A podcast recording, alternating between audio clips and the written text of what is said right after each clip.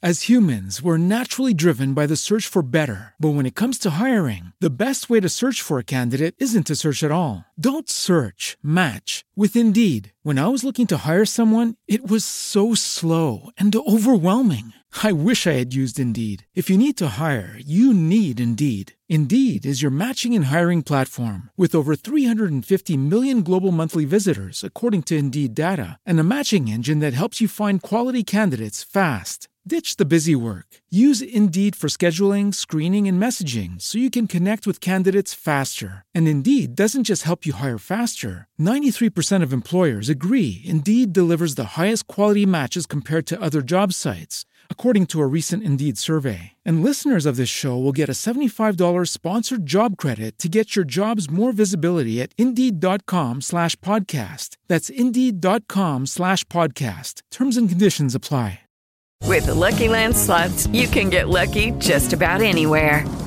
This is your captain speaking. Uh, we've got clear runway and the weather's fine, but we're just going to circle up here a while and uh, get lucky. No, no, nothing like that. It's just these cash prizes add up quick. So I suggest you sit back, keep your tray table upright, and start getting lucky.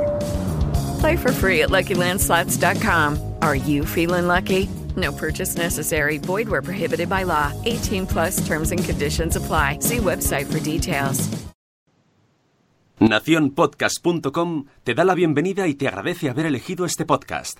Buenos días, Madresfera. Dirige y presenta Mónica de la Fuente. Buenos días, Madre Esfera. Buenos días, Madre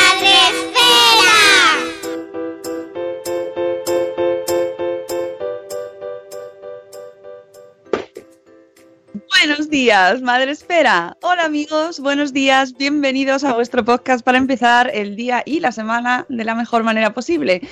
Hoy es lunes, oh, que no, no veo a Sune, Sune, no te veo, no estás. Ah, no te pongo la hora y no sabes qué hora es, ¿eh? ¿Qué día es? Hoy es 8 de abril, pero claro, si mi productor no me pone el día, pues ya estamos así empezando mal. Yo he ocultado la cámara por problemas internauticos. Ah, ah, vale, vale. Eh, a ver qué tal veis el sonido y todas estas cosas, nos hacéis el chequeo de calidad. Ya sabéis que esto es el podcast de la comunidad de Madresfera, la comunidad de blogs, videoblogs y podcasts de cri- sobre crianza en castellano. Y hoy lunes nos hemos traído a un invitado desde el norte, directamente desde Galicia, muy al norte, cerca de La Coruña. Tenemos a Víctor Arufe, profesor. Buenos días, Víctor. Buenos días. ¿Qué tal? Pues aquí estamos despertando. Valiente que se ha atrevido a madrugar con nosotros. Eh, vamos a hablar Sí. de muchas cosas, pero bueno, lo que nos dé tiempo, porque esto va, da lo que da. Lo eh, he puesto en el título del programa eh, el nombre del libro, Educación por escenarios, porque será por donde empecemos y ya ahí iremos sacando más temas. Porque Víctor Arufe tiene un blog donde va trayendo temas, desgranando temas sobre su profesión. Eh, y es- antes de empezar a saludar a la gente, es que me gustaría preguntar por qué abriste este blog, Víctor.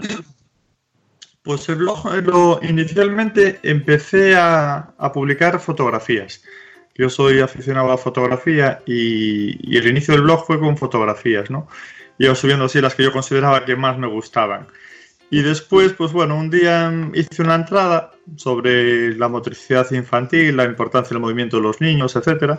La publiqué y, bueno, me animé a seguir publicando así entradas. Entonces, poco a poco, la parte de fotografía fue cobrando menos fuerza y desde más o menos, pues ya creo son tres años que llevo con el blog, pues estamos publicando ahí artículos sobre educación, innovación y emprendimiento. Bueno, seguiremos ahora eh, conociendo un poco más el blog y a Víctor, pero antes ya sabéis que podéis vernos eh, y escucharnos también en Facebook Live, eh, donde bueno, la gente luego va entrando y, y normalmente no, no conseguimos verlos a la vez que entran por cosas de internet, pero donde sí lo conseguimos ver a la vez y podéis ver, eh, podéis preguntar, comentar, saludarnos, es en Spreaker, esta plataforma en la que retransmitimos cada día en directo de lunes a viernes a las 7 y cuarto de la mañana. Y ojo, porque este sábado hemos tenido, este sábado pasado, hemos publicado el especial de los ganadores de los premios Madrefera. Dos horitas, que si no habéis escuchado todavía, pues ahí tenéis para dosificaros eh, también en Semana Santa, que os recuerdo que no vamos a tener podcast, vamos a descansar. Así que también lo podéis guardar, descargarlo y escucharlo mientras coméis torrijas. En el podcast, eh, en la plataforma de Speaker, tenemos a Irene Mira, que ha sido la primera, a Lucy Chivimundo, tenemos a la abogada madre esfericana Espínola, a Isabel de la Madre del Pollo, a Cripate y Nicola, a Zora de Conciliando por la Vida, Cosetes de Norres, Buenos días Laia, a Nanok, a Eduardo del Hierro desde el Trono del Hierro, tenemos a Marta Ribarrius, tenemos también a Ichel de Cachito a Cachito, eh, a, mm, a Mami Futura, buenos días Zana, a la señora Aquiles y a Tere de Mi Mundo con Peques. Oye Víctor, en, ¿tú que das clases, saludáis a uno a uno a todos los alumnos? No, yo solo de forma general, de forma gene- general y, y bueno, nada, individualmente no. no estaría mal, un poquito ahí de... No hay ese detalle, esa atención eh, premium que tenéis vosotros. Ah, porque la gente, no todo el mundo madruga para escucharte en Sí, directo, sí. hay que saludarlos. Pero es, pero es, muy, es muy bonito que, que- que digas el nombre de ellos, porque eso capta más la atención todavía. Bueno, nosotros pensábamos, y de hecho cuando empezamos el podcast Uni y yo, la idea era hacer 15 minutos, porque un programa diario de más de 15 minutos es la muerte, ¿no? Y como, ¿quién va a escuchar un programa diario de más de 15 minutos? No, es imposible. Y encima echamos los primeros 15 minutos saludando. Sí, es como... No das cuenta. Pero bueno, a la gente le gusta, ¿eh? Hay gente que se la salta, pero a mí personalmente es una de las cosas que más me gusta, porque luego entre ellos se conocen, se saludan, ya se han hecho sus, sus redes. A, por ejemplo, a Eduardo del Hierro desde el Trono del Hierro, todo el mundo le conoce ya como Eduardo del Hierro desde el Trono del Hierro, y es que es, ya es así. y quizás en educación, a lo mejor mm, haría falta un poquito de esa cercanía. Sí que, sí, sí que hace falta, sí. Con el alumnado es importante, ¿no? Que se sienta cómodo en el aula y, y que disfrute. Yo intento aprenderme los nombres de todos ellos, ¿eh? Intento Ojo. aprendérmelos. Pero, pero después a una que se llama María le llamo Jennifer, a la que se llama Dolores le llamo Antonia. Bueno, a mí también me pasa Pero- esto también, ¿eh? Lo importante es el proceso, el proceso y el esfuerzo, no tanto el resultado. Poner un poquito de intención, sí. Mira, ha entrado también. Oh, tenemos a Elvira Fernández, que también es nuestra maestra gallega más querida que entra todos los días con nosotros en el chat. Así que estáis, ya tenemos varios aquí de Galicia y seguro que el acento lo, lo nota familiar. Sí, sí. Eh. Bueno, mi, ac- mi acento es andaluz, ¿eh? Mi acento es andaluz. Sí, sí, sí, de Huelva. por ahí, por ahí. Eh. De- eh, Oye, ¿qué- se- te voy a contar una, una anécdota, una anécdota que, que- que seguramente os hace gracia. Un día tenía una llamada perdida en el móvil de un 91, ¿no? que sería de, de Madrid, y, y devolví la llamada, entonces al, al descolgar el teléfono dije, mira, tenía una llamada perdida, y de repente se escucha, ¿quién llamó a un gallego? Y yo, pero, pero desgraciado, desgraciado, pero, tú que sabes que soy gallego. La gente no tiene cuidado, ¿eh? Bueno, pero te- es efectivo. Con cuatro palabras me han detectado. Era para ti al final la llamada. Vamos, como, No. como para cometer un crimen, no te imaginas. Qué gracioso. Oye, Víctor, eh, bueno, están sí entrando por aquí. ¿Quién ha llamado un gallego? Sí, sí, sí. Oye, eh, ¿a qué edad das clases tú? ¿En qué cursos estás? Pues yo doy eh, a los futuros profes de educación infantil, de educación primaria y del máster de secundaria también. Es decir, doy en tres titulaciones diferentes. Y, y doy en segundo de carrera y en cuarto. O sea que ya son mayores. Sí, sí, sí. Esos tienen 19, 20 años más o menos. Eh, ¿Cuáles son los principales retos con los que te enfrentas tú? En ya gente que se supone que ya está estudiando con con un criterio, es decir, a los que ya estás acompañando, pero que ya vienen con fuerza y ya se supone que es lo que quieren hacer, ¿no? Sí, se supone, pero bueno, en el aula siempre hay un poco de todo, ¿no? Hay gente que tiene mucha vocación por lo que está estudiando y, hay otros que, bueno, todavía están un poquito con un futuro más incierto y están ahí, pues a veces por recomendación de las familias, otras veces, bueno, probando a ver qué tal, pero bueno, ser docente, que son los futuros profes los que estoy formando yo, requiere de vocación, de mucha vocación, ¿no? Para poder disfrutar de la profesión y, y en principio, pues bueno, generalmente es lo que encuentro, ¿no? Pero siempre hay un porcentaje que, que, está un poco desubicado y que a lo mejor no, no es, o no es un buen profe o se cambia de carrera, que siempre hay esos casos. ¿Estás notando cuántos años llevas dando clase? Llevo 11 años. ¿Y has notado, has notado cambio en estos 11 años en la gente a la que vas dando clase? Pues yo siempre digo que sí, que noto cambio, noto cambio y, yo creo que los, las primeras promociones me parecían que se esforzaban más, que hacían como más deberes y buscaban menos derechos. Y lo que nos encontramos ahora es mucho derecho y poco deber. Es decir, que les dejas una hora libre entre clase y clase, protestan ya. Es que el horario, mira qué horario tenemos, tenemos una hora aquí en blanco, no sé qué que le pones un examen tal que se junta con otro cerca, ya protestan. Es que los dos exámenes, la misma semana, tal. Es decir, que es todo. Si los dejases, huelga todas las semanas y, y al final dices tú, pero a ver, estamos en la universidad, aquí hay que hacer un esfuerzo. Eh, no pasa nada por tener clase a las tardes, no pasa nada por venir a clase los viernes, es lo normal. Y bueno, entonces ves que un poquito débiles, blandos, un poquito blandos, ¿no? Que hay que apretarlos un poco ahí las tuercas. Yo lo que percibo. Yo ¿Sí? lo que percibo. Eh, ¿Tú te metes en redes sociales, Víctor? Sí. Mucho en redes. ¿Qué, ¿Cómo ves el mundo de la docencia en redes? Porque está movidito. Sí, sí, sí, sí. Pues cada vez, de hecho, hay bastantes artículos de, de investigación ¿no? que utilizan a veces incluso el Twitter o el Facebook como medio de aprendizaje también y bueno, yo lo veo bien. Yo creo que es importante estar también el profesorado, pues, para conocer un poco la sociedad eh, actual, ¿no? Y, sobre todo, pues, conocer también los intereses del alumnado, que es lo más importante. Eh, dice por aquí, claro, es que yo ya no me acordaba, Elvira, de lo que ha puesto ella. Los jueves universitarios, ya, claro. no me acordaba de que los jueves los, los, la gente universitaria sale. bueno, y algunos miércoles, martes y, y viernes. Los jueves es el mínimo. Me acabo de sentir tan mayor de repente. Sí. Fíjate que, que, eso, sin embargo, me, me, extraña. Me extraña porque yo, por ejemplo, tengo clase con, con, mis alumnas de infantil los viernes a las 9 de la mañana. Los viernes a las 9, ¿no? Y, y generalmente siempre le pregunto, oye, ¿habéis salido ayer? Tal, y, no sé, y me sorprende y dicen que no. Y yo, pero no salió nadie, ¿no?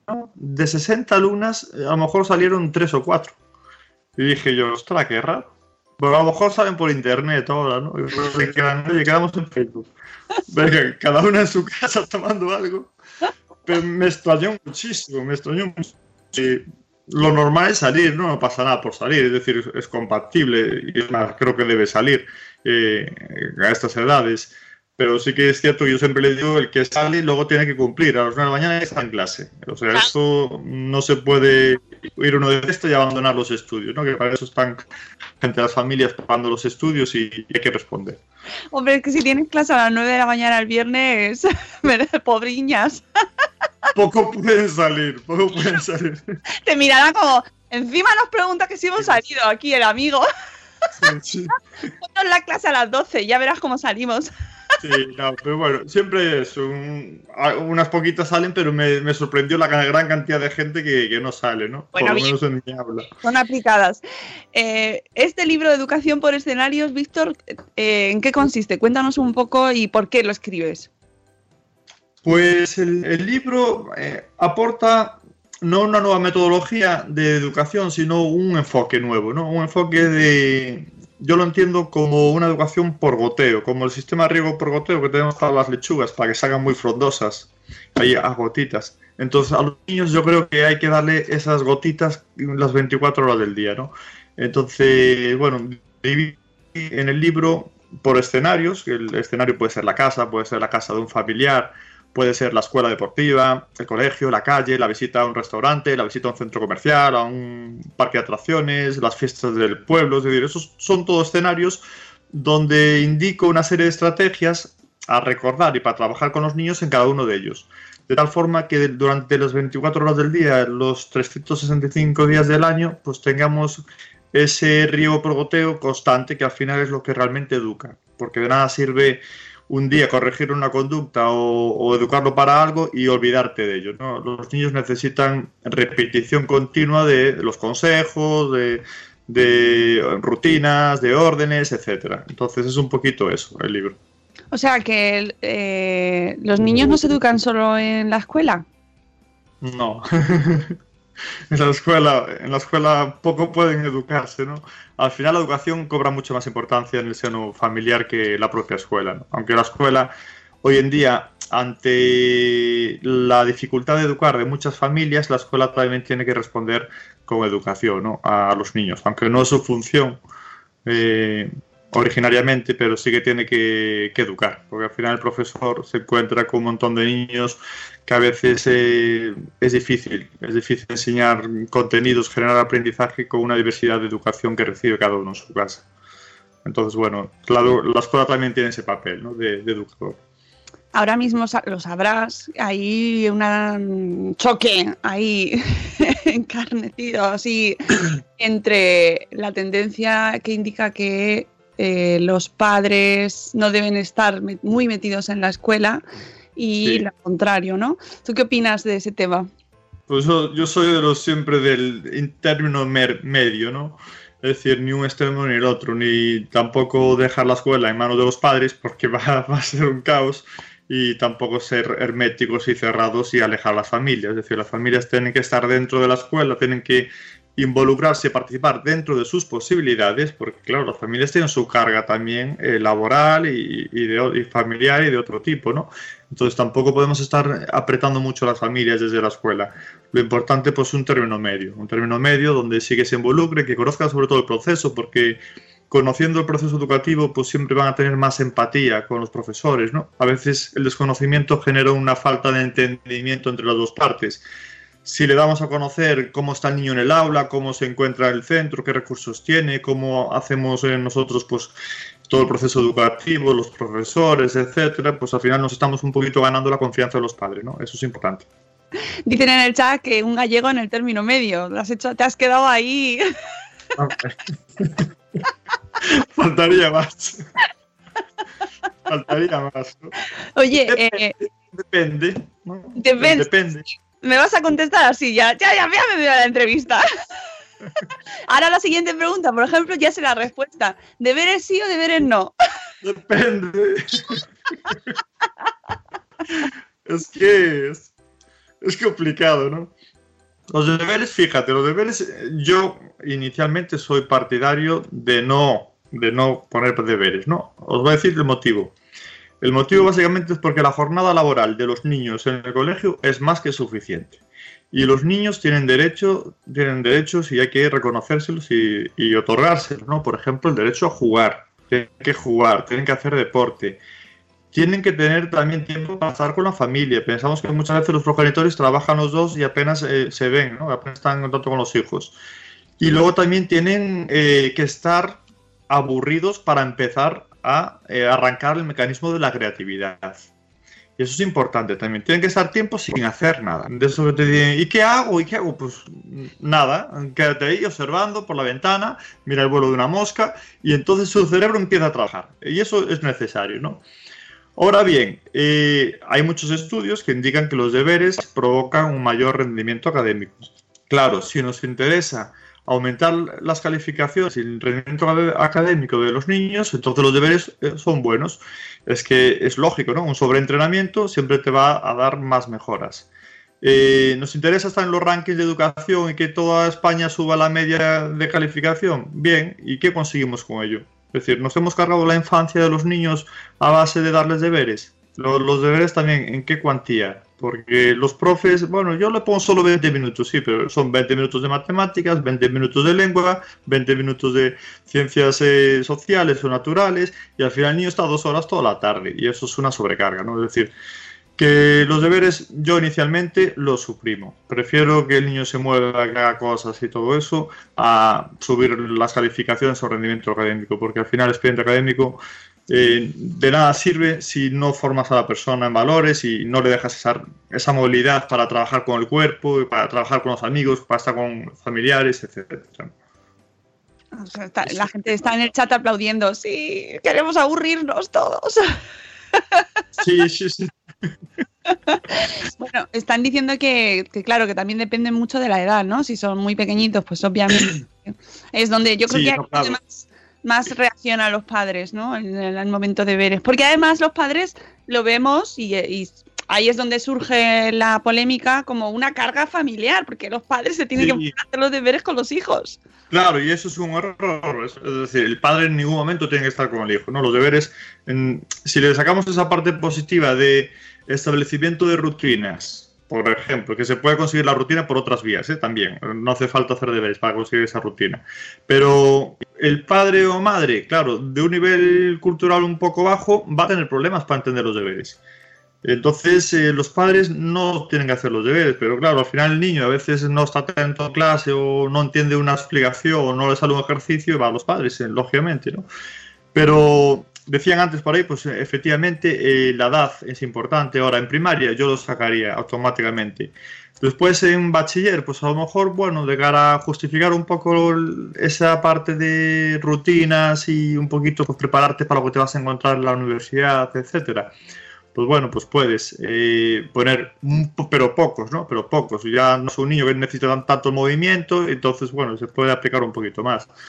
Y en secundaria, pues bueno, pues también a lo mejor un poquito los últimos cursos, pero ya te digo, en primero, en primaria, yo no pondría deberes. Y, y primero de eso y segundo de eso, pues bueno, hay que ver también la, la carga, ¿no?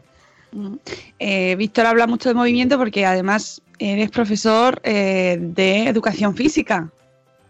Sí, yo hice la formación en ciencias del deporte, sí. que eh, es, es una asignatura María, ¿cómo se llama en esta? Siempre se Sí. ha llamado así. Es, yo le llamo siempre la limosna del currículum educativo, ¿no? El currículum da tres limosnas, eh, una para música, otra para educación artística y plástica y otra para educación física.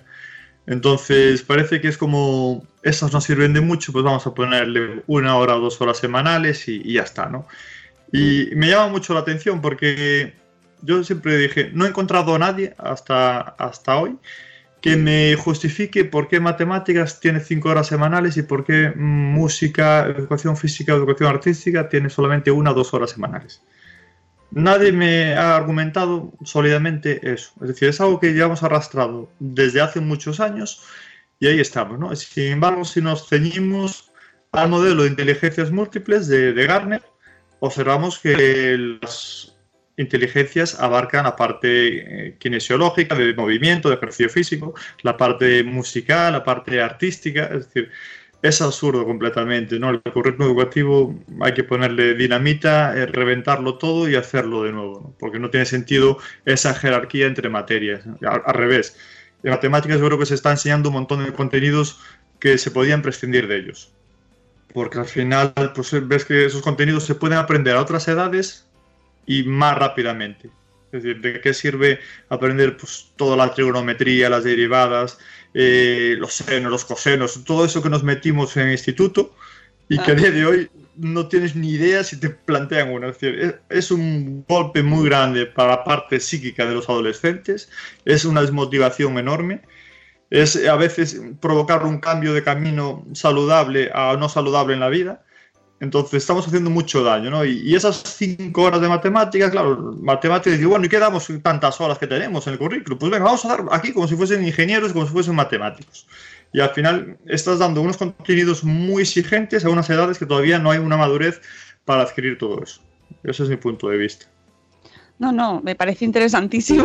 es que también puede estar muy relacionado esa sobrecarga con que eh, seguro que los matemáticos no estarán de acuerdo con nosotros, pero con que luego reaccionemos de manera eh, tan mm, fuerte contra las matemáticas, porque es verdad que es las asignaturas de las que más horas hay, pero la que peor llevamos todo el mundo. Claro, es que, es que la envidia, es la envidia, ¿no? Es como si vas tú con un helado de, de 50 céntimos y, otro lleva el cucurucho mega de 4 euros. dices tú, yo quiero uno de esos. Claro. Es decir, a los profes de otras áreas nos afecta mucho, ¿no? Nos afecta mucho y, vemos, yo sobre todo, por ejemplo, educación física, la disfrutan muchísimos niños. Y al final, cuando alguien tiene en un cole, si va mal en matemáticas, eh, no hay educación física, venga, vamos a hacer una hora más de matemáticas. O vamos a eliminar esta semana para preparar el festival educación física. Es decir, se está jugando mucho con la educación física, ¿no? Y eso nos duele mucho a los niños y, a los que amamos esta, esta disciplina. Oye, y me interesa mucho cómo llegas de ser profesor de educación física a escribir un libro sobre educación, eh, sobre mm, e, educación en escenarios, ¿no? Que, que nos dices en el libro mm, cuál es la mejor educación, nos hablas de una educación mucho más global. ¿Cómo llegas a ese punto? Pues mira, a mí eh, el tema de la educación me gusta siempre formarme en distintos ámbitos, no solamente ceñirme a mi ámbito de educación física, ya lo tengo un poco aburrido de tanto que de, tanto leer libros sobre educación física y todo. Entonces me gusta meterme, pues eso, un pie en el campo de la psicología, otro en la pedagogía, y al final, pues de educación, neuroeducación, leo muchísimo, leo mucho y, y era una forma un poquito de, ver toda la parte de sintetizar todo el material y todos mis, pensamientos y luego también utilizar estrategias que, que fui haciendo en casa con, con, los niños y que creo que pueden ayudar a muchas familias, ¿no? porque hay unas estrategias muy divertidas para hacer en familia donde se van trabajando indirectamente pues, contenidos de educación, pues, por ejemplo, valores, eh, trabajar la paciencia, trabajar la tranquilidad, trabajar el compañerismo, eh, la aceptación de reglas, es decir, hay un montón de contenidos que mediante juegos con los niños en casa se pueden trabajar, ¿no? Y es, una, es el valor de ese libro, que son estrategias originales y puestas en práctica aquí en casa y, que, bueno, que de momento una muestra de dos sujetos resultaron efectivas. bueno, está bien. hay una pregunta en el libro que me parece, a ver, ¿cuál es la mejor educación? ¿Existe la mejor educación? Eh, término absoluto. Complicado, complicado, ¿no? Yo creo que ahí la educación lo que debe apuntar es a educar en valores a las personas, que es importantísimo. Educar también la parte psicosocial, la parte de autoestima, de autoconfianza, de motivación intrínseca, eh, de empatía y después también educar la parte de ética y moral, ¿no? Y sobre todo la participación social.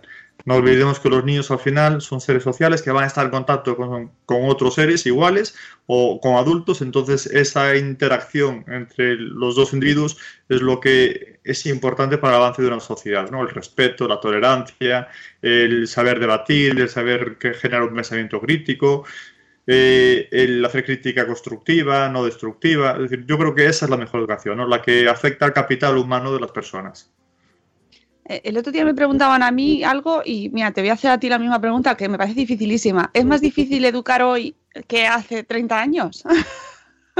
No, es, más de que difícil, son otras condiciones, ¿no? Es decir, son otros factores que hay en la sociedad y por tanto a tener en cuenta, muy distintos a los que había hace 30 o hace 50 o hace 60. Es decir, al final las sociedades van cambiando y lo importante de la educación es que no se estanque ni se apliquen métodos antiguos, simplemente que, se adapten a, lo que viene, a lo que hay actualmente. Entonces, hoy en día la principal diferencia, pues por ejemplo, pues, es Internet, ¿no? Internet, pues hay que educar en el uso de Internet.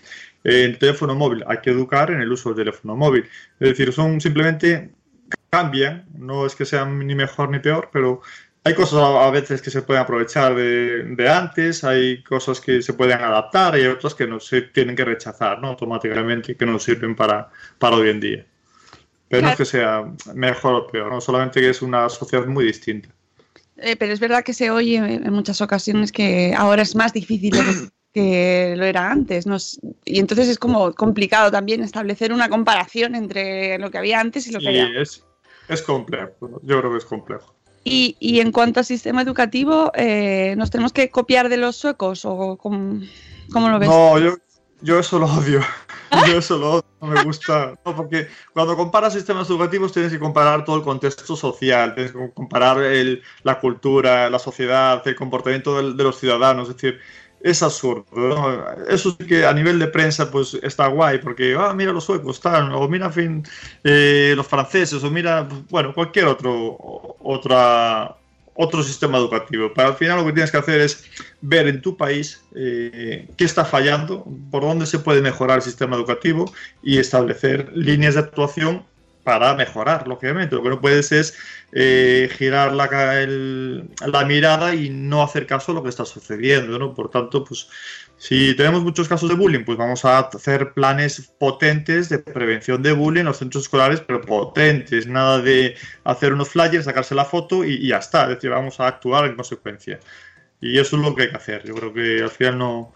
Lo de mirar para otro lado está bien porque coges ideas y, y tienes que ver si en tu país lo van a tener resultado y todo eso, ¿no? Eh, sí, sí, la verdad que sí. Lo que pasa que parece que siempre vivimos a la sombra de otros sistemas, Sí. que siempre somos peores en, en todo, ¿no? Vivimos también con esa especie de complejo perpetuo, los españoles y los padres, en fin, pues ya los padres ya de, vamos, y creo que los profesores también, ¿no? Mm, ¿Tenéis, tú notas esa, eh, ese enfrentamiento entre entre padres y profesores, o sea, consideráis que consideras que existe esa eh, Sí, percepción de, de lucha. A ver, sí que, sí que hay ahí, no todos los casos, lógicamente, ¿no? Hay familias encantadoras que arropan a los profesores, hay profesores encantadores que arropan a las familias y luego hay también las batallas, ¿no? Las batallas de algunos profes con algunos, con algunos padres y, al revés. Eh, al final el perjudicado es el niño. Al final siempre la parte más débil es la que va a sufrir todos esos conflictos de intereses, ¿no? Y a veces son también de ego y- bueno.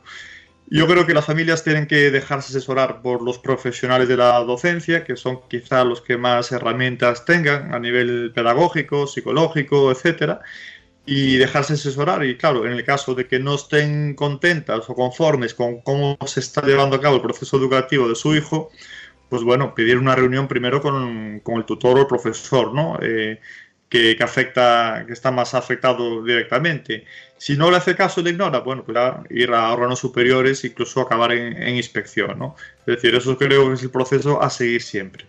Primero hablar, porque a veces eh, hablando se entiende a la gente, y luego a veces también están los niños que generan conflictos, ¿no? Eh, Los niños que pueden mentir a las familias. Oye, que el profesor me dijo esto, pero ¿cómo es el desgraciado? ¿Cómo te dijo eso? Entonces la familia, claro, tiene que ver si el hijo está mintiendo, porque todos hemos sido niños y a veces, oye, eh, una mentirijilla por ahí, mm, no, yo no fui, si fuiste tú. Entonces, bueno, también no hay que confiar tanto en nuestros hijos, ¿no? Es decir, confianza sí, pero también cada uno sabe el hijo que tiene en casa. Y, al final, pues tenemos que valorar también si nuestro hijo nos está engañando y está llevando a su terreno para salir airoso de una situación o un conflicto que generó en, en la escuela. Es decir, que hay, que hay que ver todas las partes, ¿no? Porque no todo siempre es tan bonito como lo pintan o tan negativo. Mm. Nos dice Elvira, y es verdad que lo tenía aquí apuntado, eh, dice, Víctor tiene que hablar de su propuesta del Fortnite. Lo ha descubierto en un artículo del ABC y le ha llamado mucho la atención. Sí. Es verdad, tu blog nos has contado cosas positivas del Fortnite. Sí, sí, sí, sí, sí. El Fortnite eh, yo creo que es uno de los muchos casos de éxito que la sociedad castiga. Es decir, generalmente hay una educación oculta hacia la negatividad. Y, y eso yo creo que las familias también. mm, pocas familias se educan en positivo. Es decir, en sacar lo positivo de las cosas negativas, ¿no? Entonces estamos generando una cultura negativa y el Fortnite es, yo creo que es una de las víctimas de esto porque eh, salió una noticia de una niña que estaba aficionada, era adicta a Fortnite, que pasaba 12 horas al día jugando, creo que una niña de 9 años y que incluso se llegó a mear, ¿no? Eh, y estaba ocultando a los padres eso. Entonces, a ver, ese caso salió y claro, lo lee todo el mundo, sobre todo leen el titular, el Fortnite no sé qué tal, y incluso algún artículo que lo, confa- que lo compara como una droga y bueno, Con la heroína. unos titulares, unos titulares que a nivel de prensa están muy bien porque consiguen compartir la noticia, consiguen muchos likes, etcétera, ¿no? Pero luego tú ves el trasfondo y está vacío. Es decir, no tenemos que alarmarnos porque nuestros hijos juegan al Fortnite. El Fortnite es un, es un videojuego catalogado y etiquetado por la asociación que otorga los años, las edades recomendadas de 12 años. Claro, es una, es una edad recomendada, orientativa, una edad cronológica. Luego tienes que ver la madurez del hijo, ¿no? Entonces, en Fortnite, al ser de 12 años, eso implica que hay unas imágenes eh, de violencia, pero no es una violencia realista como el juego GTA. Es decir, son violencia tipo de dibujos animados. Es la misma violencia que encontramos en el Coyote y el Correcaminos. Vale, y esos dibujos sí que se los dejamos ver a nuestros hijos de 6 años. Pues es lo mismo. Es decir, en ese caso, el coyote intentó matar de mil formas al correcaminos, clavándole cuchillos, eh, tirándole rocas de gran tonelaje, poniéndole dinamita. El Fortnite es lo mismo. Entonces, el problema del Fortnite es si tú a tu hijo le dejas jugar 10 horas al día, 5 horas al día es normal. Es decir, si es un mundo que solamente va a estar presente en el cerebro del niño, al final es normal que se familiarice con la situación del juego que hay dentro. Pero no por jugar dos horas o tres horas semanales, un niño va a adquirir comportamientos violentos. Esto es completamente falso. ¿no? El, comportamiento violento tiene una raíz multifactorial, una raíz eh, que es mucho más fuerte.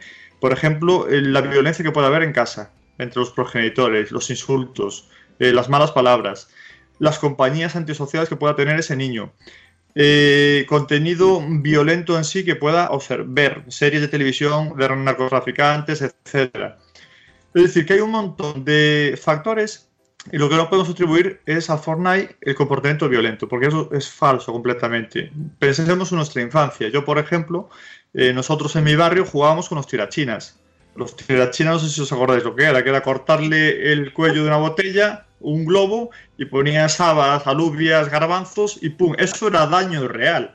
Eso no era daño de ficción, era daño real, que salías como ratón, no pasa nada, dentro de unos días te desaparecía, y no por ello quienes jugábamos a eso somos seres violentos, no al revés, yo detesto la violencia y nunca tuve ningún conflicto con, con, nadie, ¿no? Es decir, que estábamos educados en las familias para no violencia, pero era un juego y el juego es eso, el juego es asumir un rol distinto en tu vida real durante un tiempo. Ahora, el problema es, si yo estoy 10 horas jugando con tirachinas, al final es lo normalizo y es mi vida, eh, me hago un niño salvaje. Y eso es el problema, ¿no? Es decir, la, dosis que recibe cada niño. Entonces, bueno, yo hice un poquito una adaptación del Fortnite para llevar al aula de educación física, que simplemente eh, sigo el mismo mecanismo de Fortnite, pero no es jugar al videojuego en el cole es un juego de movimiento, ¿no? de un juego de motricidad, de educación física, donde trabajamos valores y lo vamos a utilizar como eh, prevención de la violencia. Es decir, utilizamos el Fortnite para prevenir la violencia. Y ahí, pues en ese juego vemos valores eh, que están implícitos al juego, como la aceptación de reglas, el respeto por los otros jugadores, etc. Por eso que es una versión didáctica y que muchos profes de educación física ya han llevado a cabo al aula y me están llegando feedbacks muy positivos de que los niños están súper motivados, que les encanta y sobre todo que se mueve, ¿no? Que es lo más importante. Tengo que decir que eh, precisamente la asignatura de educación física me parece que es una de las que más está, quizás por esa, por ese prejuicio, ¿no? ese San Benito que la acompaña de que es la menos importante, es una de las que más evoluciona. Y de, de hecho, en mi experiencia personal, el profe de, educación física es uno de los que más se relaciona con los padres.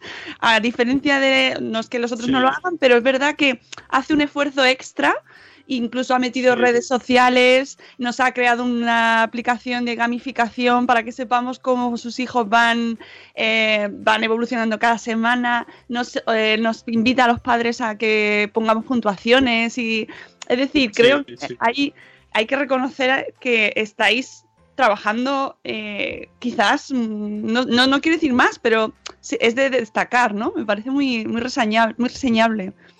suelen ser profes muy activos, los de educación física, ¿no? Y al final también pensad que tenemos una herramienta, yo siempre digo que es un fármaco potente para cambiar la sociedad. ¿Por qué? Porque es quizá la única materia que afecte a las cuatro esferas del desarrollo humano. Es decir, cada uno de nosotros, cada persona, cada niño, cada adulto, pues somos como, digamos, como cuatro globos inflados eh, que nos dan la vitalidad para el día a día, ¿no? Y, y, uno de esos globos es la parte física, la parte de trabajar con el cuerpo. Otro, la parte social, la parte de relaciones sociales, de ser extrovertido, de hablar, etcétera. Otro, la parte afectiva, emocional, las emociones, de la autogestión emocional y la otra la parte psíquica de motivación, de autoestima, de autoconfianza. Entonces, la educación física es la única materia, tal como está planteada, que genera beneficio en esas cuatro esferas. Entonces eso te da una sensación de bienestar, de tranquilidad, incluso está asociada a procesos de, bueno, mejor rendimiento académico, porque el, el, movimiento, el, ejercicio en sí, pues mejora la velocidad de procesamiento de la información, favorece la neurogénesis, es decir, mejora los tiempos de atención que es una asignatura con mucha riqueza, ¿no? Que en otras asignaturas, cuando estás sentado en el pupitre mirando para un folio, etcétera, pues esas esferas no están trabajándose. Por eso, una de las justificaciones de que deberían existir más horas de educación física es esta, ¿no? Que trabajamos la parte humana mucho más, eh, de forma más potente que en otras materias. Qué guay. Ahora ya tenemos todos ganas de tener más clases de educación física. Sí. La experiencia, tengo que decirte que ahora yo creo que está cambiando muchísimo, pero todos hemos vivido clases de educación física eh, de correr el patio, o sea, dar la vuelta al patio. Sí, bueno, eso, eso poco ejerce, ¿no? Es decir, hay que saber enfocarla, hay que saber enfocarla. Igual que ponerle a un niño que tiene muchas limitaciones de movimiento, pues que salte el, el potro o el plinto, ¿no? Es decir, eso es una desmotivación. Eso es una desmotivación. El potro y yo creo que compartirá mucha gente ese sentimiento, este recorre sí. escalofrío por dentro. Y, y, y, tú piensas, ¿y por qué el potro no me salta a mí? Exacto, ¿y por qué me quiero morir? Eso cuando veo lo del potro. Sí. Es, una, es verdad que va asociada con sentimientos contradictorios, Víctor, lo del.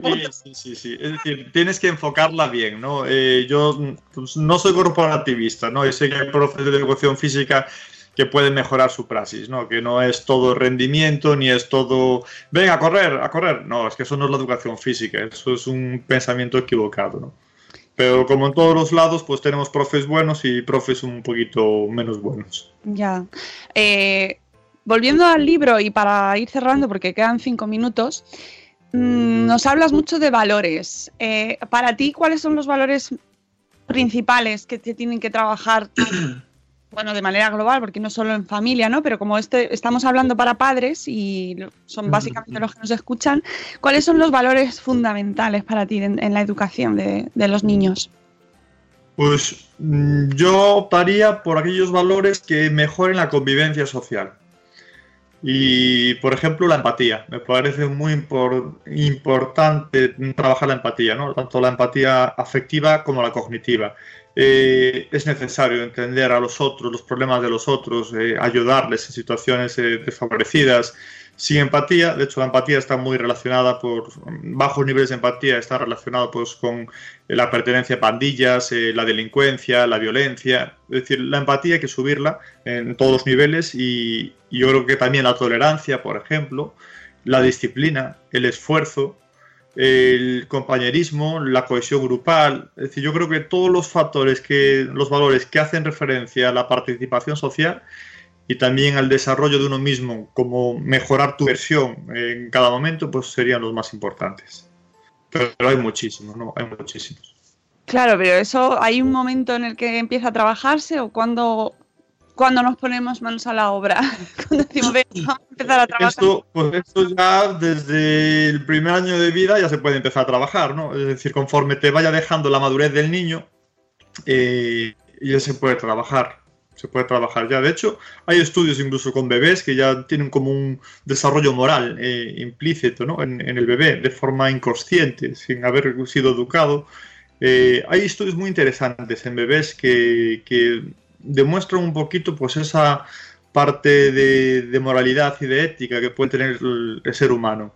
Y, te sorprende, ¿no? Como ellos mmm, saben ya diferenciar, por ejemplo, la justicia, lo injusto de lo injusto.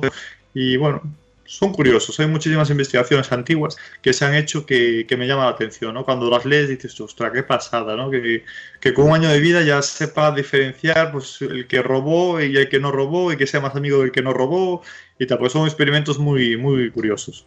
Eh, eso me lleva ahora ahí a otra pregunta, y es que estamos demasiado obsesionados eh, con la educación, niños, es decir, porque ahora se nos achaca un poco a los padres que estamos ahí muy encima de nuestros hijos, demasiado, ¿no? Como estamos demasiado volcados con nuestros hijos Sí. y como que deberíamos dejarlos un poco más eh, que se desarrollasen por sí mismos de una manera pues Sí, más natural, sí, como se hacía antes, ¿no? Como decía, antes los dejábamos como las lechugas y crecían solos y míralos qué bien. crecían". Efectivamente. Y, y, y crecían solos y hermosos. ¿no? ¡Ey! Y ahora no, ahora todos los padres ahí encima con las tutorías y los profesores y me estamos Sí, ahí, sí, están sí. saliendo atontados. Es verdad eso. Y te- tenemos mucha protección, mucha protección, muchísima, ¿no? Y, y eso perju- perjudica el desarrollo del niño. Yo siempre pongo un ejemplo en las charlas que doy, siempre pongo un ejemplo de la responsabilidad compartida, por ejemplo. Las típicas madres o padres que dicen, venga, hoy tenemos que estudiar mates. Hoy tenemos que estudiar mates. Eh, luego vamos a piscina. Es decir, eso genera menos autonomía en el niño y más dependencia de los padres. Entonces, al niño siguiente, al día siguiente, el niño viene y dice, mamá, suspendimos mates. Y ay, la madre, no, no, suspendiste tú, ah, pues ahora, ahora te traes la responsabilidad compartida. Es decir, eso, esas palabras que parecen una tontería, ¿no? Pero al final el niño sabe que depende de la madre para hacer cosas. Entonces, hoy tienes deberes, hoy tienes que ir a la piscina, hoy tienes que ir al atletismo, hoy tienes que hacer esto. Y es sobrecargar de esa responsabilidad que tiene que ir asumiendo, ¿no? Igual que en los parques infantiles también. Antes jugabas en los columpios de hierro, oxidados, te hacías daño, tal. Había piedras en el suelo, no pasaba nada, te hacías bueno, una heredita y todo eso, pero ahora están con caucho, entonces ahora están diseñados para que si el niño cae del columpio, rebote y, y vaya justo al asiento de donde está la madre o el padre. Es decir, estos parques ya están para una sociedad blanda, como digo yo, ¿no? Y, y la madre a lo mejor está allí y el niño va a subir o a trepar por una espaldera. Bájate de ahí que te puedes hacer daño. Ven aquí. ¿Para qué lo llevas al parque? Si vas a estar controlando ahí todos sus movimientos. Déjalo y si se cae y se hace daño no pasa nada. ¿no? Para eso tenemos la sanidad pública. O sea, hay, hay que asumir riesgos, hombre. Si se acerca a un precipicio, pues sí, dile que venga para junto tuyo, ¿no? Que no, que no siga. Pero en los parques vamos a dejar libremente a los niños jugar y que se hagan daño y que ellos mismos también que sepan resolver conflictos, ¿no? Con otros niños. Es decir, no vamos a estar encima de ellos supervisando, que eso le hacemos mucho daño a ellos, mucho. Bueno, antes de despedirnos, es que me, está- me ha encantado, Víctor, escucharte. eh, vamos a escuchar la canción de las 8 y luego nos despedimos. No te vayas. Sí. Buenos días, madre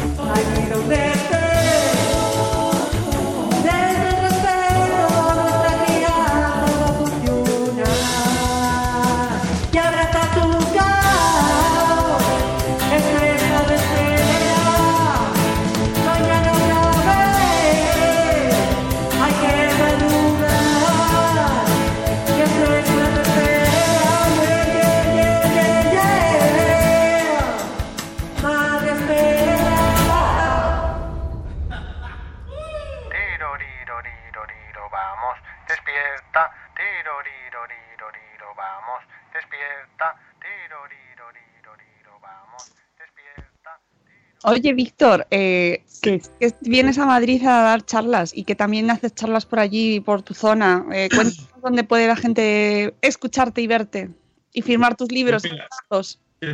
en, bueno, en mi Facebook eh, voy publicando todo. En principio eh, estamos intentando gestionar charlas para León, para Burgos, Logroño En Zaragoza también voy a estar y también vamos a intentar hacer una en Madrid. Estamos todavía ahí hablando con ayuntamientos, con AMPAs y todo eso. Pero sí, les animo a las familias si, si se animan a, eso, a venir a una charla que lo van a pasar bien. Y así ahí podéis también haceros con el libro. Os hemos puesto también el link en el chat para que lo podáis comprar, que es muy, muy recomendable. Ya habéis escuchado que, mira, hoy va a ser la conclusión de- del programa, cuando la gente lo escuche. Oye, hemos tenido un gallego en el programa. Y sin centollos en la mano, y sin centollos en la mano. ¿Quién ha llamado un gallego? Muchísimas Es- gracias, sí. Víctor. De muy- verdad. Muy gracioso. Esta situación fue muy graciosa. ¿eh? Es decir, que. Nada, sí, nos movemos también por ese tipo de, de, bueno, de lugares comunes, pero que nos lo tomamos con mucho humor y, Sí, sí. Y aquí somos muy fans también de ver las cosas positivas a ese tipo de tópicos. Claro que sí, hombre, es, la riqueza que tenemos. Víctor, muchísimas gracias. eh, seguiremos leyéndote y esperamos verte en algún momento en persona en esas charlas maravillosas que seguro que son súper prácticas y, y Sí. para- seguro la- que aprendemos mucho en ellas. Muchísimas gracias y a seguir trabajando. A vosotros por hacerme madrugar. Ah, Un placer. Y a vosotros, amigos, nos escuchamos mañana a las 7 y cuarto. Mañana tenemos nuestra agenda con Rocío Cano. Recuerdo que hoy estamos toda la semana hasta el jueves en el Salón del Gourmet, así que allí nos veremos y nos iremos viendo en todos nuestros talleres con Cristina Ferrer y con Aneto. Y el miércoles en presentación de Sabor Esfera. Pero bueno, mañana, como viene Rocío, ya lo recordamos todo. Y el miércoles, atención, porque tendremos a Lucy Chivimundo para hablar de su libro El hijo, el arco iris sobre la depresión eh, y la, la maternidad. Muchas gracias por habernos escuchado. Que tengáis un lunes maravilloso. Coged el paraguas porque llueve. Os queremos mucho. Hasta luego, Mariano. Adiós. mañana! ¡Hasta mañana!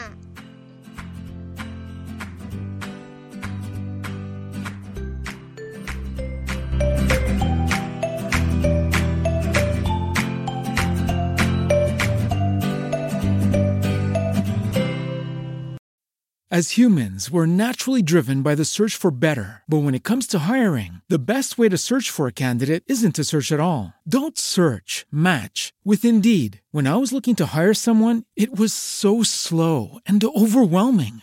I wish I had used Indeed. If you need to hire, you need Indeed. Indeed is your matching and hiring platform with over 350 million global monthly visitors, according to Indeed data, and a matching engine that helps you find quality candidates fast. Ditch the busy work. Use Indeed for scheduling, screening, and messaging so you can connect with candidates faster. And Indeed doesn't just help you hire faster. 93% of employers agree Indeed delivers the highest quality matches compared to other job sites, according to a recent Indeed survey. And listeners of this show will get a $75 sponsored job credit to get your jobs more visibility at Indeed.com slash podcast. That's Indeed.com slash podcast. Terms and conditions apply.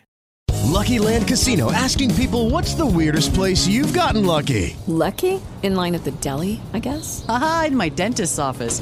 More than once, actually. Do I have to say? Yes, you do. In the car before my kids' PTA meeting. Really? Yes. Excuse me, what's the weirdest place you've gotten lucky? I never win and tell. Well, there you have it. You can get lucky anywhere playing at LuckyLandSlots.com. Play for free right now. Are you feeling lucky? No purchase necessary. Void where prohibited by law. 18 plus. Terms and conditions apply. See website for details.